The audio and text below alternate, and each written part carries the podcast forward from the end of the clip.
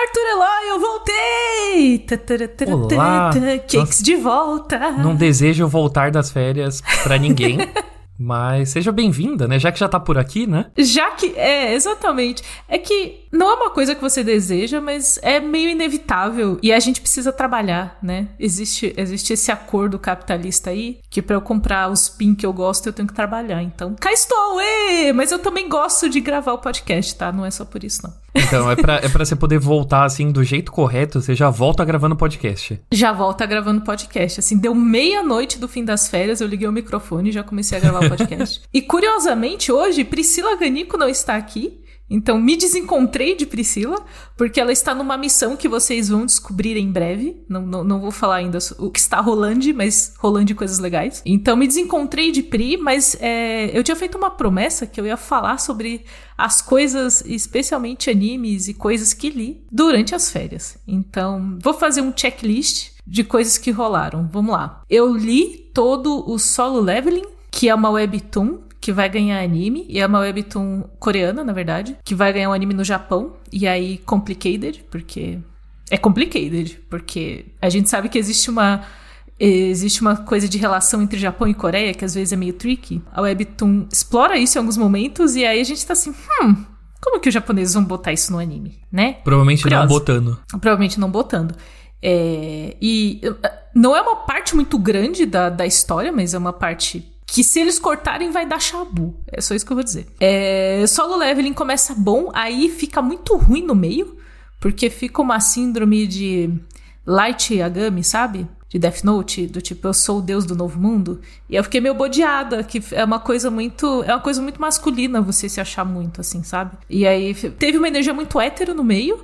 E aí, do capítulo 70 até o final, que é lá no 70. 150. Jesus. Isso. Mas é webtoon, é rapidinho. Jesus. É muito rápido, Arthur. Porque ele é feito num formato para você ler no celular. Tipo, é um capítulo pequenininho. Nem, nem minúsculo, assim. E aí, assim, lá do 70 até o final da história principal, que é lá no 150, fica lindo. É ótimo, é muito bom. Mas você tem que ter uma dose de paciência. Aí, eu assisti a volta de Spy Family, assisti Frieren, que é o, o anime da Elfa Triste. Estou, estou assistindo o anime da Elfa Triste que tá saindo na, na Crunchyroll. Uh, eu estou assistindo Jujutsu, estou quase em dia com Jujutsu. Tô terminando a primeira temporada já. E eu assisti vários primeiros episódios de coisas. Eu assisti Zoom 100, que é muito bom. Que é aquele 100 coisas para fazer antes de se tornar um zumbi. Isso daí é eu tive que ver a abertura pra fazer uma nota uma vez Sim. e eu achei maneira a abertura. Pô, mas a, a história é muito legal, que é do tipo, ele fica feliz de se tem um apocalipse zumbi, quer dizer que eu não preciso trabalhar? Então, a pessoa, a é pessoa muito... com a prioridade nos lugares, as prioridades certas, assim, né? Exatamente. E assim, o legal é que ele, ele faz essa contagem de 100 coisas para fazer antes de virar um zumbi, porque ele já predispõe que ele vai virar um zumbi, entendeu? Ele não quer sobreviver. Ele só quer se divertir até ele virar um zumbi, entendeu? Então, é legal, porque ah, eu acho que é um ótimo protagonista exatamente isso aí, no lugar certo. Uh, eu vou ver Demon Slayer, mas eu vou ver aos poucos, porque não tá na prioridade da vida. E eu assisti Oshinoko, o primeiro episódio, que é quase um filme, que é aquele que o fã de uma idol se torna médico dela, e aí ele morre e ele reencarna como filho dela. ok. Lembra? A Saori falou pra gente sobre isso. Lógico que não lembro. Que, como que eu vou lembrar disso? O legal é que, tipo, é muito. É, mas é um rolê dos animes, assim. Eles, eles exageram numa trama, só que, na verdade, esse anime fala sobre como a indústria de idol é uma coisa que suga as pessoas. E aí, quando eu cheguei no final de uma hora e meia do, do episódio inicial, que é praticamente um filme, eu falei, nossa, eu adorei a mensagem. Não sei se gostei do caminho para chegarmos até ela. Acho que teríamos outros caminhos, certo? Mas a mensagem é boa, então. Tem essa particularidade aí. Estou, então eu tô no momento vendo Jujutsu e eu tô eu bati 100 episódios de One Piece. Aí Sinto eu terminei muito. a primeira saga do One Piece e eu vou continuar One Piece, mas eu tenho que encaixar, eu já falei isso em outro podcast, eu tenho que encaixar coisas no meio de One Piece. Pra não ficar tão cansativo, né? Mas a gente vai chegando lá. Em algum momento eu chego lá. Não tô com pressa. Você trata o One Piece como se fosse, sei lá, a academia da semana, sabe? Você vai, tipo, duas vezes. Exato, é. E é isso. Exato. Então essas foram as minhas férias. Essa foi a minha redação de férias. Eu estou triste que a Pri não está aqui comigo para falar dos animes. Só tem o Arthur. então... se só tem o Arthur, vai o Arthur mesmo, né? O que, que, que, podemos fazer, né? Às vezes não dá para escolher. Mas obrigado, Arthur, por estar aqui sendo co-host comigo hoje.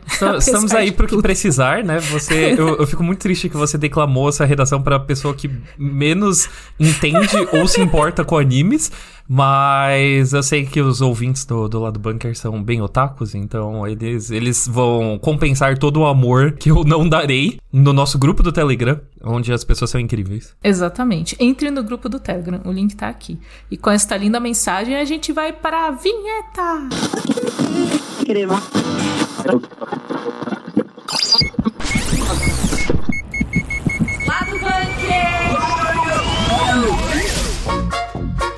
estamos vindo de uma semana pouco movimentada e pouco movimentada justamente porque a greve dos atores de Hollywood continua firme e forte a gente tem várias notícias. Tem uma porra de um jato sobrevoando a minha casa que já, tipo, ele já passou umas três vezes, sério, tá insuportável. É o Ted Sarandos. É o Ted Sarandos. É o Ted Sarandos. Ted Sarandos. Você, viu, você começou a falar de greve de ator, passou o Ted Sarandos assim, está falando o quê? Que disse? Na moral, é, é, é, a terceira vez, eu tô olhando, né, tipo, a gravação aqui, então dá pra ver que pega na porra do microfone, esse jato infernal. Então, se você, se você está sobrevoando a Vila Matilde de jato, vai tomar no cu, sabe? Pelo amor de Deus. Atenção, executivos de Hollywood, parem de sobrevoar a Zona Leste de São Paulo. Pelo amor de Deus.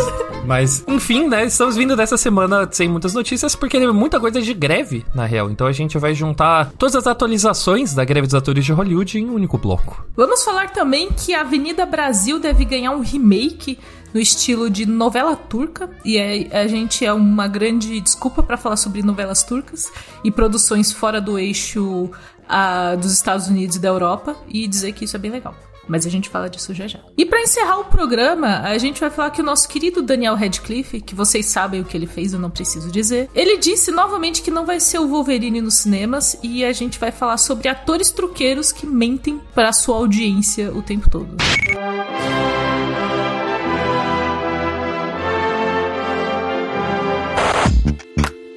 Como a gente vem falando no, no lado bunker ao longo dos últimos meses, é, a situação em Hollywood está um pouquinho tensa. É, apesar da greve dos roteiristas já ter se resolvido, já ter sido concluída, a greve dos atores continua e a coisa continua ficando feia, na real, porque há algumas semanas as discussões acabaram, né, entre os atores e os Rapaz, executivos. É assim, foi uma coisa de não é que ah, não chegamos a um acordo. As pessoas falaram, não vou mais discutir com vocês, eu não quero mais conversar. Não me dirija a não palavra. Não me dirija a palavra. Os executivos de Hollywood falaram, mano, não fala comigo, na moral. E daí ficou... É aquele meme do Sonic, né? Aquela figurinha do Sonic. Não Exatamente. me dirija a palavra, não, faz favor. Faz favor. E daí ficou um clima bem, bem tenso, né? Mais tenso do que já tava é, sem grandes é, atualizações, né? Porque essas conversas não estavam rolando tem pelo menos duas semanas. É, e daí, nesse tempo, a gente começou a sentir algumas das consequências da greve dos atores estar continuando, porque isso mexe em todos os calendários, né? Daqui para frente.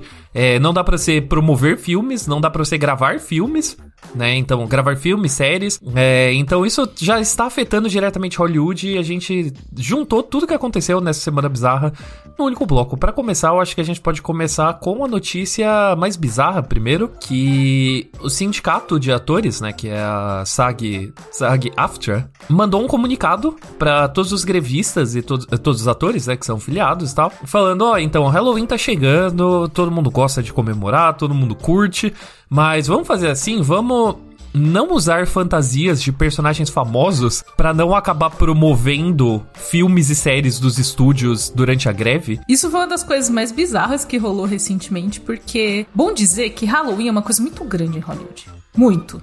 Tem festas, é o carnaval tem deles. bailes.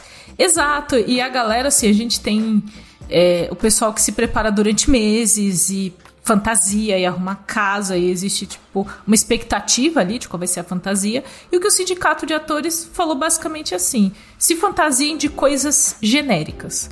Você é um fantasma, você é um zumbi, você é um monstro, mas não seja do tipo o Frankenstein, por exemplo, que é um monstro específico, ou por exemplo, a Margot Robbie não se vista de Barbie, porque fica numa energia do tipo, se você se fantasiar de um personagem conhecido, da Disney, Star Wars, ou Batman, qualquer coisa muito específica, você vai estar meio que indiretamente promovendo essas, essas propriedades dos estúdios, que é o que a gente não faz durante o período de greve. Falaram basicamente, né? Não, não faça publi, não, não faça nada que possa ser considerado um publi. Eu achei bem tricky, assim, achei bem ousado da parte do sindicato, justamente porque Halloween é uma coisa grande nos Estados Unidos e não é uma imposição, é uma coisa que eles publicam no site, é uma recomendação, mas fica a dúvida se, tipo, ah, a pessoa já comprou a fantasia.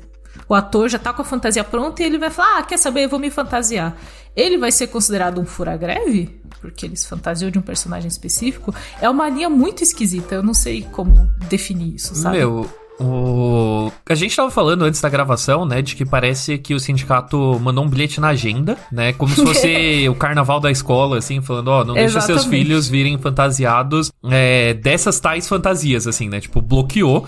Então, Sim. a reação dos atores não foi positiva, né? Mesmo a galera que tá na greve falou: Meu, o que, que, que, você tá falando? Então, foi, foi um pouco estranho, mas ao mesmo tempo é engraçado você parar pra pensar de que eu consigo entender de onde veio isso, porque o Halloween é muito midiático lá fora, né? A gente sempre fica uhum. de olho nas fantasias dos famosos, né? A gente junta. A gente faz tipo, notinha. A gente faz notinha, né? é. Então, tipo, é muito midiático. Então, eu acho bizarro o pedido, mas ao mesmo tempo eu entendo de onde veio, porque eles só estão falando, a gente sabe que isso chama muita atenção, sabe? Isso de fato chama muita atenção. Inclusive, uma das pessoas que ficou muito incomodada com essa decisão foi o Ryan Reynolds, que foi ao Twitter reclamando, é, reclamar falando, olha, eu vou ter que explicar para minha filha de 8 anos que se ela se vestir de um personagem famoso, ela vai ser um fura-greve, então vou passar a noite inteira chamando ela de fura-greve. Então, foi, assim, botou a boca no trombone e, curiosamente, na mesma semana, Ryan Reynolds foi afetado, né, diretamente pela greve dos atores, mais ainda, né,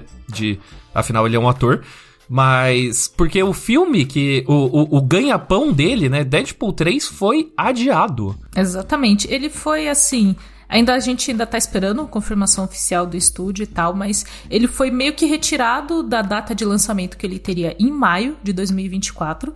E o Sean Levy, que é o diretor, ele já tinha meio que falado que, gente, olha, não vai dar para cumprir essa data não, porque a gente não gravou quase nada do filme antes da greve de atores começar e a gente tá, tipo, no mês 10, sabe? Entre terminar a gravação, fazer pós-produção e botar o filme na rua, mês 5 do ano que vem é impossível. E é impossível mesmo, gente. Realmente. Então, ele perdeu a data de lançamento e aí a gente diz tempo indeterminado porque, por enquanto, outra não foi colocada. Por quê? Porque depende também de quando a greve vai voltar. Eles não estão cravando uma data nesse momento porque, digamos assim, tem uma possibilidade que ele vá para junho, se eu não me engano, que era a data do novo filme do Capitão América. Uhum. É, só que vai que eles agendam para junho e a greve entra, fica mais meses aí. E aí junho não dá, eles vão ter que adiar de novo. Então assim, perdeu a data e estamos aguardando para ver quando que vai voltar. É isso, basicamente. Se você quer relembrar a importância de colocar datas indeterminadas, é só você lembrar do começo da pandemia, é, do caso de Um Lugar Silencioso 2, que teve, tipo, umas quatro datas de, de lançamento diferentes, porque ia sendo adiado, tipo, ah, daqui a três meses. Daí em três meses a situação da pandemia não se resolveu.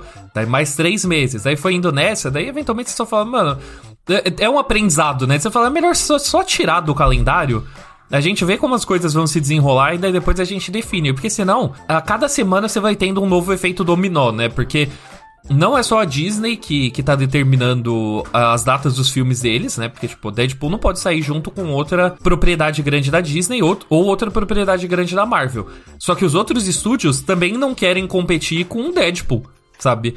Então é mais fácil você só tirar e falar, putz, olha, a gente vê isso daqui mais pra frente do que você, tipo, toda semana ter que causar um grande terremoto, assim, no calendário de lançamentos. E gera também um desgaste da marca, né? é, exatamente. Também de, tipo, gerar ali um desgaste de, nossa, esse filme... Vai, começa a virar... O filme começa a virar uma lenda urbana, né? Tipo, quando que vai sair este filme? Lembra de Novos Mutantes? Poxa, não lembro. Então, Esse a, é o problema. A, a, a, lenda urbana Novos Mutantes, assim, tipo, o filme mais adiado Pô, da história. O filme mais adiado. Em algum momento ele existiu. Não assisti, inclusive não pretendo Não recomendo que assistam. É fofinho. E nada aí, contra. a gente se pergunta assim, tipo, o que que deu chabu, né? Vamos para o próximo tópico desse, desse de grande bloco, porque quando saiu a negociação entre roteiristas e os estúdios, que era especialmente por pagar ali os royalties, né, os residuais, e uso de inteligência artificial. Roteiristas e estúdios entraram no acordo lá de como que vai ser a utilização de inteligência artificial, que tudo vai ser muito bem conversado, pipipi, os dinheiro também estamos todos acertados. Quando saiu a resolução deles, a gente falou: olha, vai sair em breve a de atores, porque as, as reivindicações são parecidas. Que, que cacete que aconteceu? Eles estavam numa reunião entre sindicato de atores e os estúdios, e o sindicato de atores, ele tem uma nova, ele foi com uma nova demanda. Ele queria mais uma coisinha. Ele falou: "Não, tá tudo certo isso aqui, Pans, mas tem mais uma coisa que a gente quer, que seria um valor fixo, eu não lembro de quantos dólares Era era. 75 centavos de dólar por assinante. 75 centavos de dólar, que seria, é, se não me engano, repassado ao sindicato por cada assinante de cada plataforma de streaming. Ou seja, além dos residuais e de um acordo sobre o uso de inteligência artificial, o sindicato de atores queria uma porcentagem, um valor em cima de cada assinatura, de cada assinante. Você que paga aí 15 conto, uns centavos desses seus 15 contos iria lá pro sindicato de atores. Os, os estúdios ficaram putos. Eles falaram, mas assim, parece que foi um rolê do tipo, cara, nas, no dinheiro de assinante ninguém mexe. Foi assim. E o Ted Sarandos falou sobre isso, inclusive. Eles ficaram muito espantados. Eu acho que eles não esperavam que o sindicato de atores ia ter essa reivindicação, porque foi algo que não tinha sido absolutamente tocado até então. Veio do nada, né? Não só, não só tocou na ferida, como enfiou o dedo inteiro, na real. Porque. E torceu. E torceu, Torceu. assim. Mas é. Porque a grande treta é que, apesar, né, da gente hoje em dia ter já, tipo, consolidado o streaming, né? Tipo, tudo que a gente vai assistir tá- é no streaming e tal, ninguém realmente vai pra TV a cabo, TV aberta, tipo, pra assistir coisas novas. Apesar de estar consolidado entre o público, não está consolidado na indústria, porque streaming é um modelo de negócios fracassado. Né, ele é tipo. Basicamente, ele tá crescendo e torcendo que lá na frente dê lucro, tá ligado? Porque, tipo, Netflix não dá lucro. Nenhuma dessas empresas realmente dá lucro. Porque é foda você equilibrar o seu investimento pra manter as pessoas assinando, sendo que a sua única fonte de renda são assinantes, sabe? É, você não vende espaço de propaganda, você, tipo. Tem que ficar fazendo evento por fora, mas isso é um gasto a mais, sabe? Então, basicamente, assinantes são a única fonte de renda que as plataformas de streaming têm. E a única forma deles conseguirem ter lucro é basicamente eles tirando grana de outras pessoas, que é todo o motivo da, da, da greve. O negócio se retroalimenta de uma forma muito bizarra, como a discussão sobre assinante volta pra discussão sobre residuais, que é o motivo de toda a greve, e puta que pariu. É uma grande bolha. É, então, por exemplo, a treta toda do- dos residuais é porque os residuais eles são medidos por performance, né? Então, no caso de Stranger Things, né, vai, um exemplo genérico, né? Stranger Things, que é um puta sucesso da Netflix, a galera de Stranger Things ia ser remunerada de acordo com a performance de Stranger Things. As outras séries que performam menor iam ter remunerações menores. Então, né, teoricamente é justo. A questão dos assinantes é que deixou os estúdios bravos é porque, independente do, é, do que os atores, do que os roteiristas estiverem fazendo, sempre esse dinheiro ia, ia pingar pro, pro sindicato, né? Então, tipo, o sindicato ia ganhar, ia ganhar, tipo, esses 75 centavos, independente das coisas estarem performando bem ou ruim, e, novamente, a única fonte de renda das plataformas de streaming, né? Então, ficou esse climão, assim, de, tipo, mano, o que mais vocês querem? Isso foi o que gerou né, essa pausa nas negociações e, e ninguém querer conversar.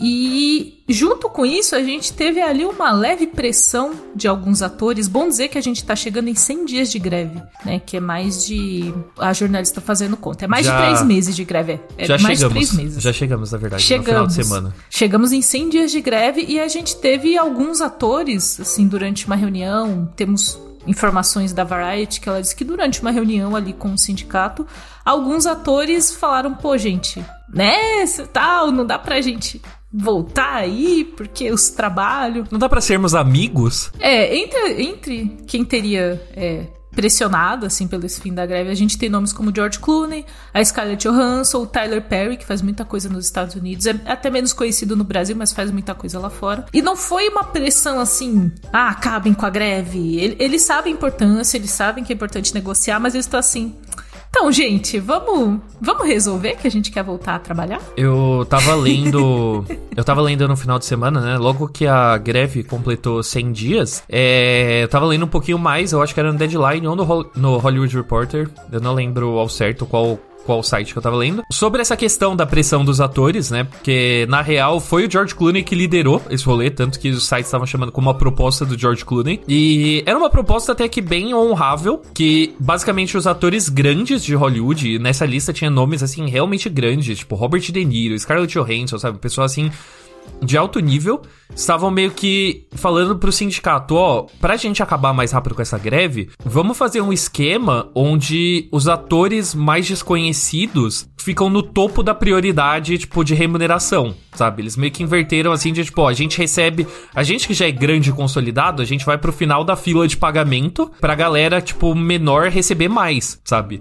Eles estavam querendo falar, olha, vamos, é, vamos priorizar, né, tipo, os atores menores, porque eles estão sendo os mais afetados pela greve, né? Porque, tipo, o George Clooney não tá passando fome. Sim, e é um pessoal que consegue, às vezes, como ele já tem nomes estabelecidos e tudo, eles conseguem renda de outras formas, com propaganda, com é, merchan, essas coisas. Então, tanto comercial de perfume com George Clooney. Então, eles, eles têm outras fontes de renda, além de necessariamente o salário ali das produções. Exato, mas você tem atores que ganham a vida só fazendo pequenos papéis em várias séries, vários filmes, é, papéis secundários. E, tipo, para essas pessoas, os residuais são não, não são só importantes, eles são, né? Tipo... É questão, assim, de você comer ou não. Exatamente. É de você ter dinheiro pro almoço e ter dinheiro para pagar sua conta de luz ou não. É deal breaker, assim. Foi muito engraçado porque o Seg Aftra, ele falou: olha, gente, muito honroso, muito bonito, mas a gente não vai fazer isso, não. A gente vai seguir. Valeu aí, mas vamos, vamos seguir o plano, que é continuar a negociação ali por igual para todo mundo, que eles acham que é o mais justo. Eu acho que eles. Eu acho que o sindicato tá nessa pegada muito para não abrir precedente com os estúdios também. De tipo, ah, vai fazer para uns e não vai fazer para outros, sabe? Tipo, não. Eles falaram, pô, gente, lindíssima proposta, porém, vamos seguir com a negociação por igual para todo mundo, nem que seja difícil. É, é uma energia do a gente já tá aqui, a gente já parou. Vamos continuar e até o final, vamos. O foco na visão, né? Na visão inicial, né? Eles têm, eles têm aquelas demandas e também, né? Tipo, eu, eu acho que se essa proposta do George Clooney tivesse vindo antes da ruptura, se para ela até fosse aprovada. Mas como já tem um precedente de, pô, a gente tentou botar coisa nova e deu ruim, eu acho que o sindicato ficou um pouquinho mais, mais receoso. Falou, não, pera, vamos, vamos retomar os objetivos principais e deixar, tipo, os planos paralelos, assim, tipo, para trás. Então acho que até poderia ter funcionado antes, porque realmente é, tipo, uma proposta bem honrosa, né? Porque realmente o que vários atores, vários roteiristas falaram é essa greve vai ferrar a galera pequena, não o pessoal que já tá consolidado. E aí, junto com tudo isso, a gente chega, vamos se encaminhando pro final desse grande bloco da greve que as negociações vão ser retomadas na terça-feira, dia 24, dia de publicação deste lado bunker.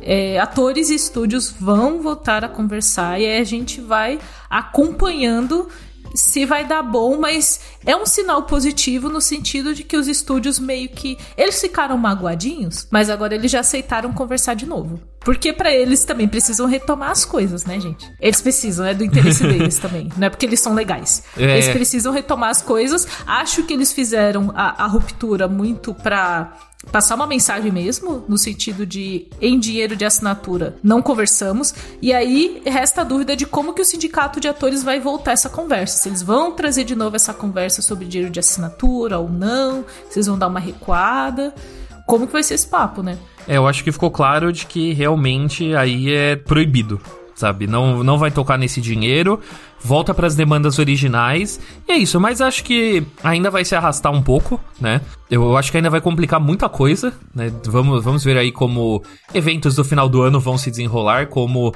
é, lançamentos do final do ano vão se desenrolar, porque não dá só pra você lançar algo no cinema, né? Até dá, teoricamente, mas os estúdios perdem muito sem essa promoção dos atores fazerem entrevistas, irem em talk shows, então é do interesse de todo mundo que a greve acabe, mas eu não acho que vai acabar tão cedo. A gente tem aí, por exemplo, um Aquaman 2 chegando que tá com uma. Até a Warner aumentou um pouquinho a divulgação recentemente, mas tava com uma divulgação bem pouca.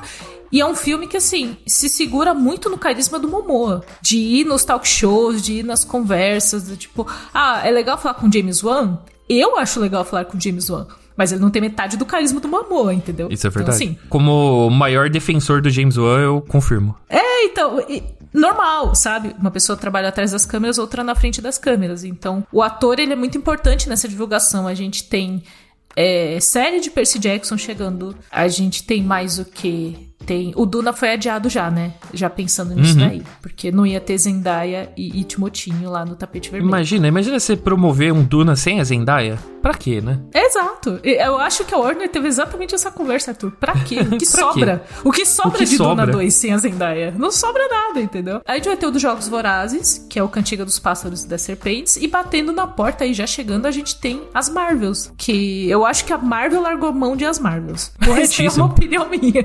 Corretíssimo. É, uma, é uma opinião pessoal. Eu acho que eles, assim, sabe o ninguém solta a mão de ninguém? Muitas mãos estão sendo soltas. Muitas mãos estão sendo soltadas. Quantas mais forem soltadas no caso da Marvel, Marvel, melhor. Enfim. Mas esse foi um, um grande é, um grande blocão falando sobre toda a treta que tá rolando aí dos atores. É, quero citar novamente o podcast Falando de Nada, de Aline Diniz e do Michel Aroca, que eu sempre gosto de ouvir eles lá no YouTube, eu deixo no YouTube, para me informar sobre todas as tretas. Então vocês são maravilhosos, adoro vocês. E fiquem de olho no Nerd Bunker que a gente vai cobrir essa retomada de negociações e ver o que caralhos vai acontecer. Não sabemos. Oi, oi, oi, oi, oi, oi, oi. Arthur, existe uma coisa curiosa, porque a gente, enquanto a gente tá falando sobre muitas greves em Hollywood, produções paradas e tal, a gente tem produção de outros países também acontecendo e sendo cada vez mais famosas, e que bom, porque ninguém aguenta mais assistir só filme e série que vem de Europa e Estados Unidos, pelo amor de Deus. Dentro dessa notícia, a, a Globo vendeu os direitos da novela Avenida Brasil para ser refeita como uma novela turca. E assim. Caralho, isso é muito grande pro rolê de TV. Na verdade, porque as novelas turcas, quem acompanha a novela turca é meio um rolê de K-dramas e doramas, assim. Quando você começa a acompanhar, você fala, nossa, produções estadunidenses, o que tem a ver? Sabe? Exatamente. Você nunca mais volta. Você nunca mais volta, porque é uma linguagem. Existe um. Eu, para mim, eu acho que é uma linguagem muito carismática. Eu acho que é muito diferente. E eu tenho sentido isso, por exemplo, assisti, não nas férias, assisti antes, inclusive, é uma advogada extraordinária. É muito diferente o formato. É muito diferente a construção de narrativas, a construção de personagens. E é uma coisa assim que eu não sei se eu me apaixonei por K-dramas com ela, mas só o fato de ser algo muito novo em termos narrativos me trouxe um frescor inacreditável, Arthur. Que eu não, tipo, eu não vou ver a segunda temporada de Loki. Uhum. Sabe?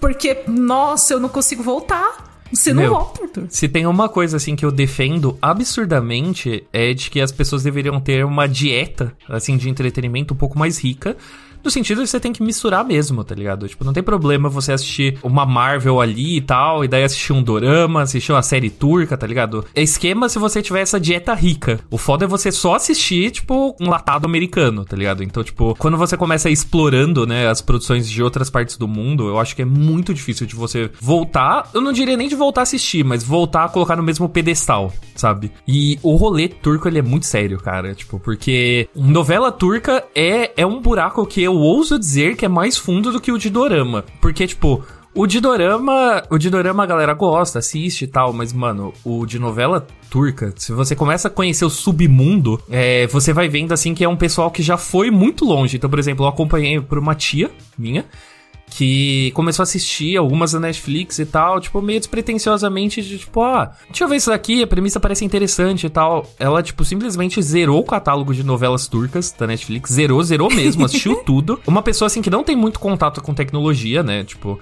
criou uma conta do Telegram para entrar em grupos de discussão de novela turca.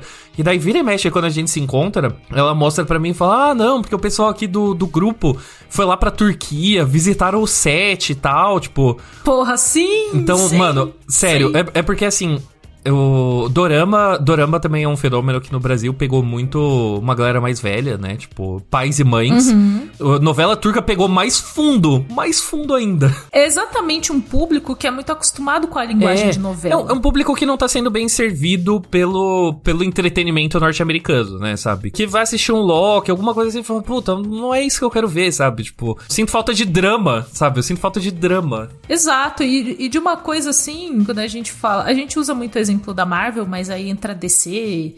Entra tudo, gente. De você ter que ter um, um background gigantesco para entender o que tá acontecendo. E, por exemplo, K-dramas tem muito essa energia de é uma temporada só. É isso. Todo mundo começa no mesmo lugar e termina no mesmo lugar.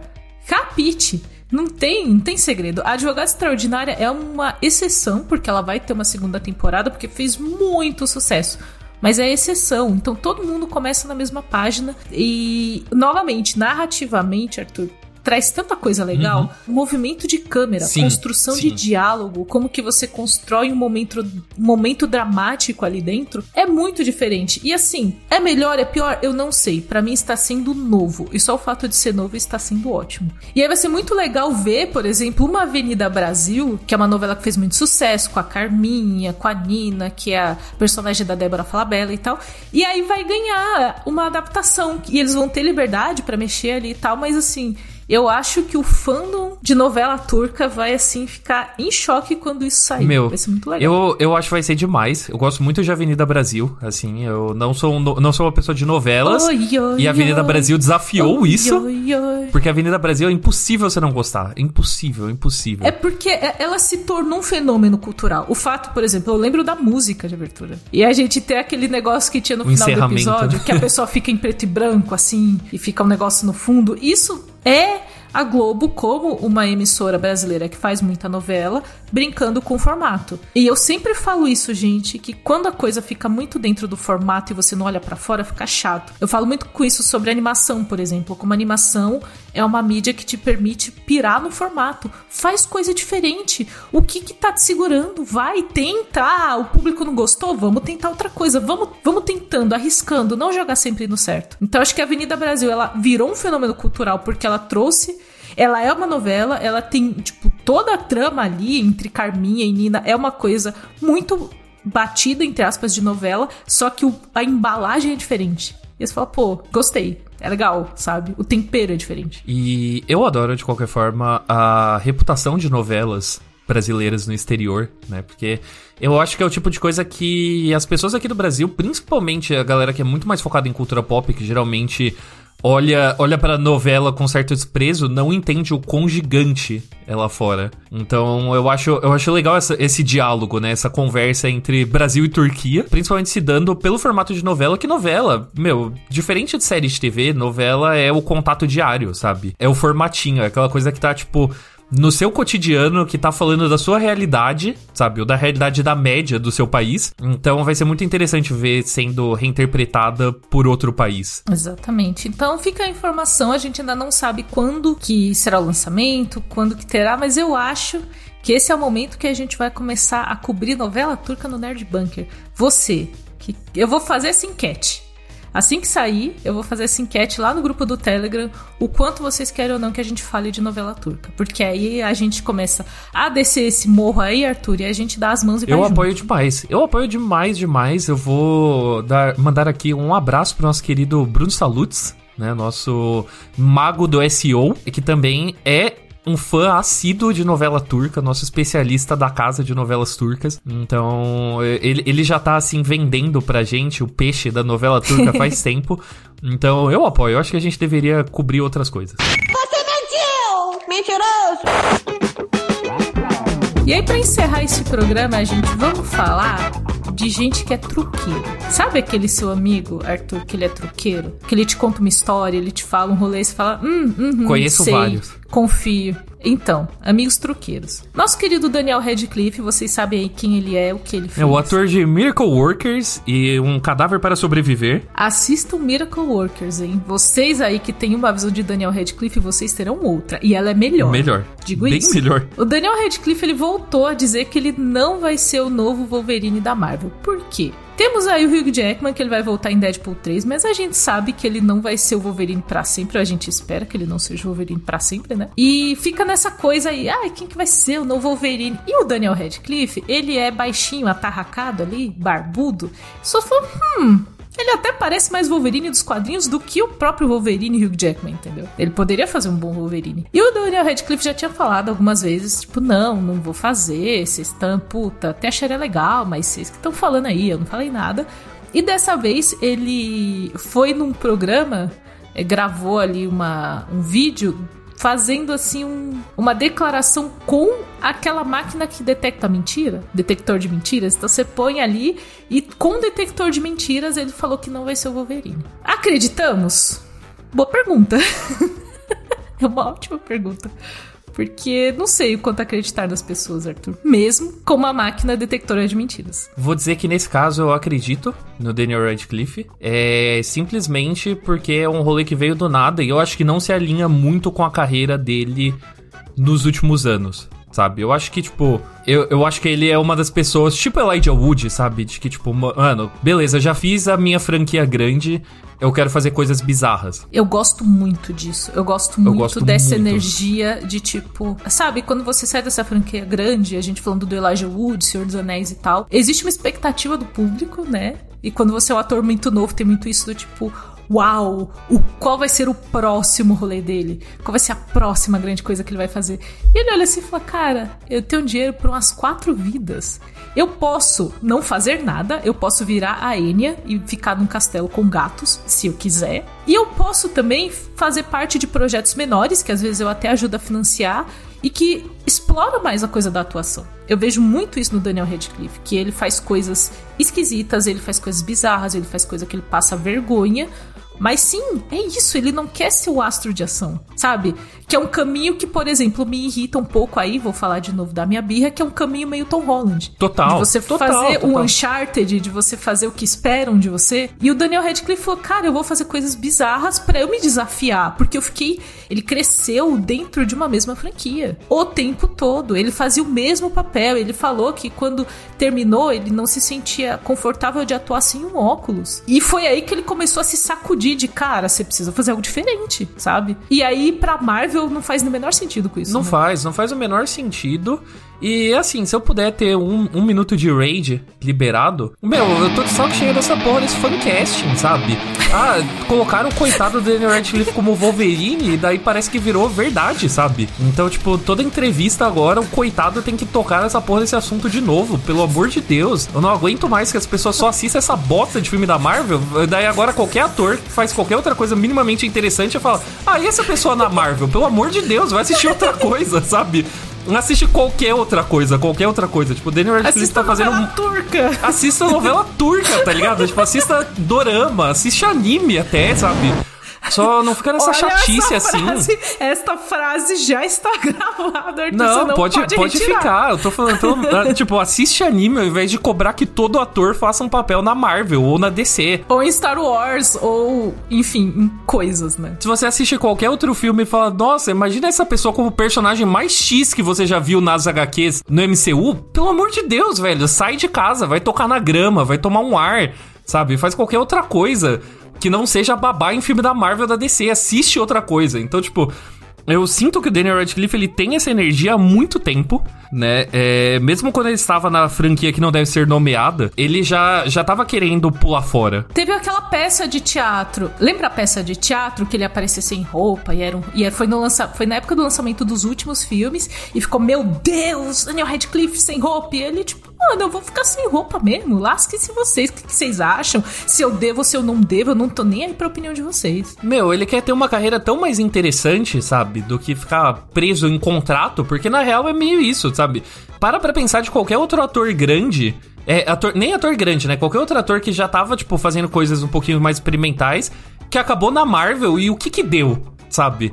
Florence Pugh, sabe? O que, aconteceu? Eu sabia que você ia falar dela, eu sabia que você ia falar dela, porque ela, ela é uma das dores do seu coração, que ela, ela é uma das dores, assim, foi, foi ser desperdiçada na Marvel. Sabe, pra quê? Pra você querer ficar pedindo série derivada do Disney Plus que ninguém vai assistir? Por quê?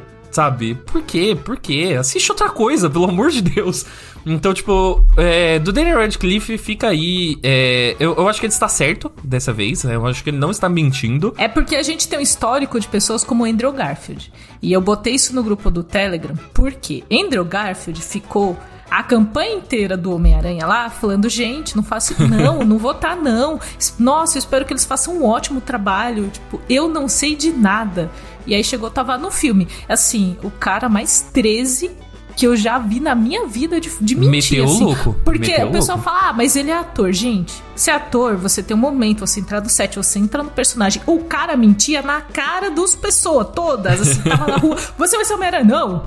O cara tava com o, tipo, o instinto de mentir, sabe?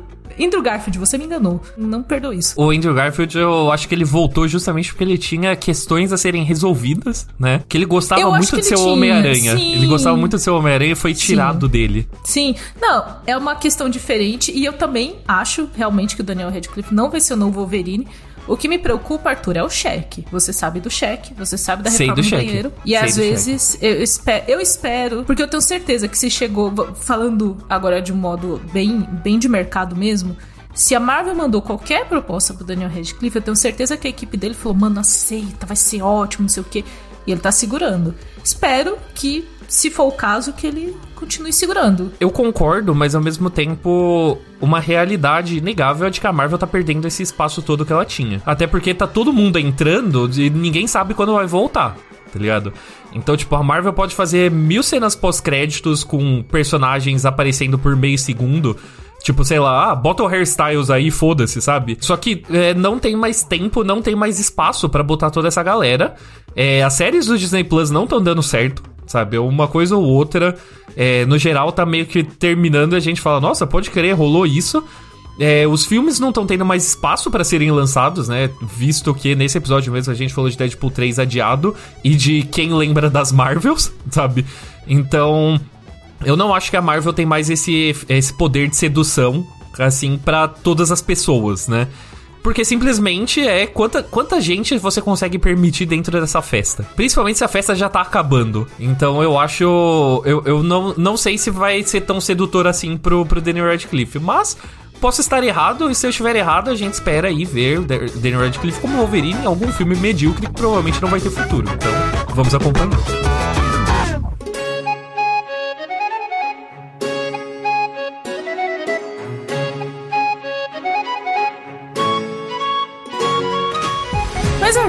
Agora, depois de todo esse momento assim que a gente ficou tenso, é hora de falar de coisa boa. É um momento gostosinho aqui no lado bunker. Pra gente falar do financiamento coletivo Ganor. Yee! Gente, a campanha de Tesouros de Ganor é um sucesso. Vocês fizeram dela um sucesso e ela continua e temos novidades, certo? Exatamente. Então agora vamos descontrair um pouco, né? A gente já passou raiva nesse episódio, vamos falar das coisas gostosas que tem, né? Essa campanha realmente foi um sucesso. Eu já falei vários episódios aqui do lado do bunker que é lindo ver essa comunidade incrível que a gente tem. E como recompensa, a gente tem novos add-ons disponíveis para os apoios exclusivos da campanha. A gente tem caneca de cerâmica, a gente tem mousepad gamer e camiseta que será produzida em algodão na cor preta com impressão em chrome. Então, coisa fina, aquela que não sai depois de duas lavagens, sabe? E bom dizer que tá rolando a votação das miniaturas. Vocês aí, apaixonados por miniaturas. E se todas as metas forem batidas, serão desbloqueadas seis miniaturas para a coleção estendida. Duas delas já foram definidas e as outras quatro serão decididas por vocês, apoiadores. Vocês vão votar nas miniaturas que vocês querem e a miniatura mais votada em cada rodada vai ser produzida e enviada para todos os apoiadores do nível 4 ou acima. Inclusive, é bom lembrar que serão os apoiadores do nível 4 ou acima que vão votar, já que são eles que vão receber as miniaturas. Exatamente. Então, essa é a hora. A gente já tá falando aqui há semanas dessa campanha incrível de Gunner. Mas se você ainda não apoiou, é só você entrar em gunner.com.br, né? A gente tem o link aqui bonitinho na, na descrição. É, se você não quiser é, ficar voltando o podcast pra ouvir como se escreve Gunner, mas entra lá, apoia o financiamento coletivo, divulga pros seus amigos, porque quanto mais gente apoia, melhor ficam as recompensas para todo mundo. Se você já foi vendo aqui, né, no lado bunker, a gente falando da campanha, a gente já tá mostrando as melhorias, né, por causa desse apoio incrível que a gente recebeu. Então, novamente, fica aí o reforço. Quanto mais gente apoia, melhor ficam as recompensas. Exatamente. E no próximo dia 27 de outubro, na semana de lançamento desse lado bunker, na sexta-feira, Jovem Nerd e Azagal farão uma live no YouTube lá do Jovem Nerd com muitas novidades, incluindo lançamento do nível 6 do financiamento coletivo, que é o maior nível até agora, e a revelação da meta devoradora de mundos, a meta para a todos governar. Então você não pode perder essa live, o link dela vai estar aqui na descrição do episódio também. E apoie Tesouro de que a gente está muito feliz e está sendo muito legal.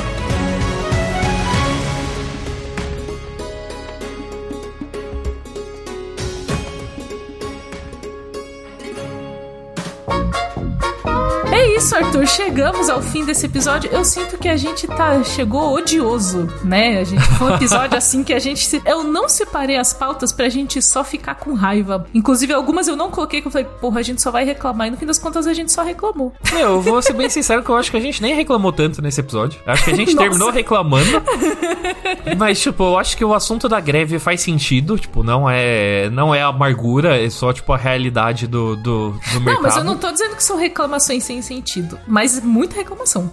Não, eu acho que no, no rolê do, do Daniel Radcliffe é a amargura. Mas tá tudo bem, porque eu acho que tem que equilibrar, né? Eu acho que é.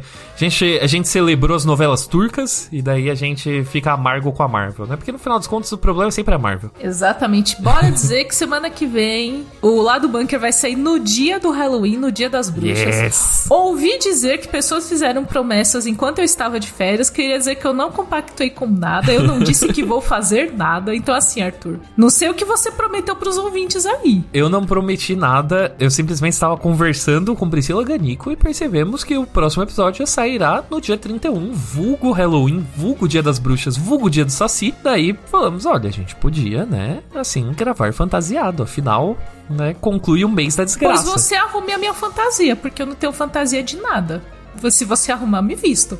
Ah, Porque você, você, arrumou, você arrumou uma questão assim? assim de, tipo... Eu só falei, eu só falei. Priscila Ganico comprou a ideia. Assim, é, o apoio veio da minha chefe, vulgo sua colega tá de bom. trabalho. Então. Tá bom. Sou tá meramente bom, o chão de fábrica. Ouço desculpas. Ouço apenas desculpas nesse então, momento. Então, nunca, mas... vi, nunca vi um funcionário ter esse poder de definir as coisas na empresa, mas. Mas. Inclusive, ó, mas dia 31 de outubro também é incidente em Shibuya, aí de Jujutsu Kaisen. Então a gente pode ressignificar esse momento e vai todo mundo se vestir de otaku. Pronto. É. Aí não. Aí não. Você, então, eu vou fazer você ir na liberdade comigo comprar roupa de otaku. É, na real, é contra o meu contrato. Isso ah, eu ganharia sim. adicional de salubridade. assim. Olha, Arthur, eu até pago. Então, recebendo, pra te, pra recebendo, ver, recebendo adicional de insalubridade, eu vou. Pra te ver com uma capinha da Katsuki, um brinquinho ali do Tanjiro, talvez. Tem poucas coisas que eu não faria por dinheiro e o meu preço não é alto.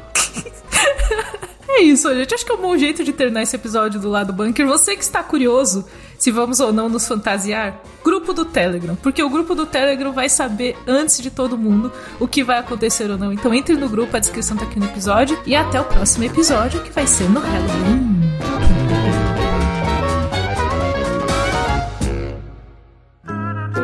Programa editado por Doug Bezerra.